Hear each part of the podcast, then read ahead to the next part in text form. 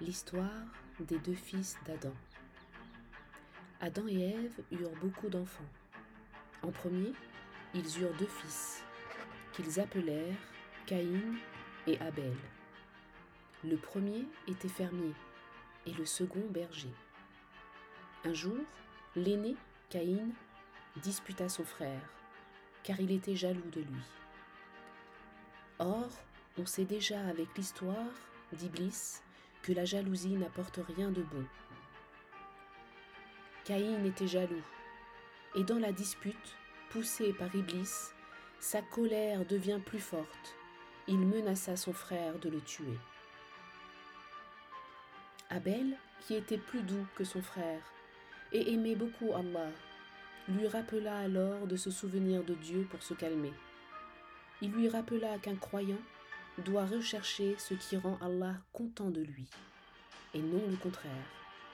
Il dit, Si tu étends vers moi ta main pour me tuer, moi je n'étendrai pas vers toi ma main pour te tuer, car je crains Allah, le Seigneur de l'univers. C'était trop tard. Emporté par la colère, le visage de Caïn avait changé, parce que son cœur s'était durci et enflammé. Caïn se jeta sur son frère, le frappa et le tua. Quelle horrible catastrophe, quel crime affreux. Le corps d'Abel était à présent sans vie, étendu sur le sol.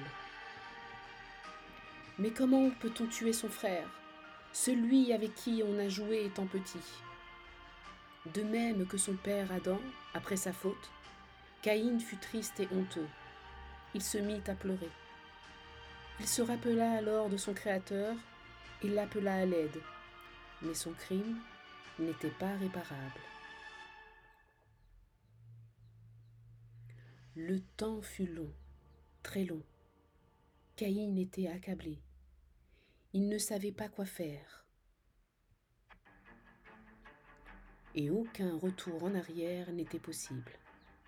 Une terrible angoisse et un grand remords l'avaient envahi. Qu'avait-il fait? Qu'allait-il dire à son père et à sa mère? Que faire de ce corps mort? Ces questions le tourmentaient sans cesse. Un corbeau se posa alors devant Caïn et creusa le sol pour enterrer un autre corbeau mort. Caïn comprit qu'il devait lui aussi creuser et déposer son frère sous la terre. Depuis ce jour, il en est ainsi.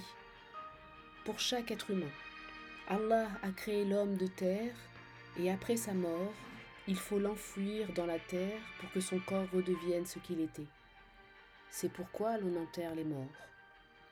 Que Dieu te garde d'une action aussi terrible que celle de Caïn, car il déclare dans le Coran combien il est terrible de tuer. Quiconque tuerait une personne non coupable d'un meurtre ou d'une corruption sur terre. C'est comme s'il avait tué tous les hommes. Après Abel et Caïn, que tu connais à présent, il y eut encore beaucoup d'hommes et de femmes sur terre. Ils vécurent pendant des siècles n'adorant qu'Allah, le Dieu unique.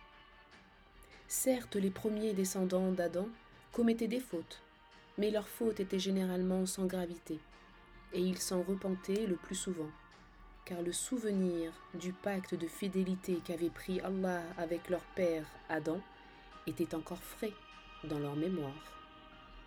Après la mort d'Adam, ce fut Idris qui devint prophète et guida la communauté. Il lui succéda dans cette noble tâche. Que la paix soit sur eux. Tout semblait donc aller très bien. Pourtant, n'oublions pas qu'Iblis, voulait se venger. Voilà ce qu'il prépara contre les descendants d'Adam.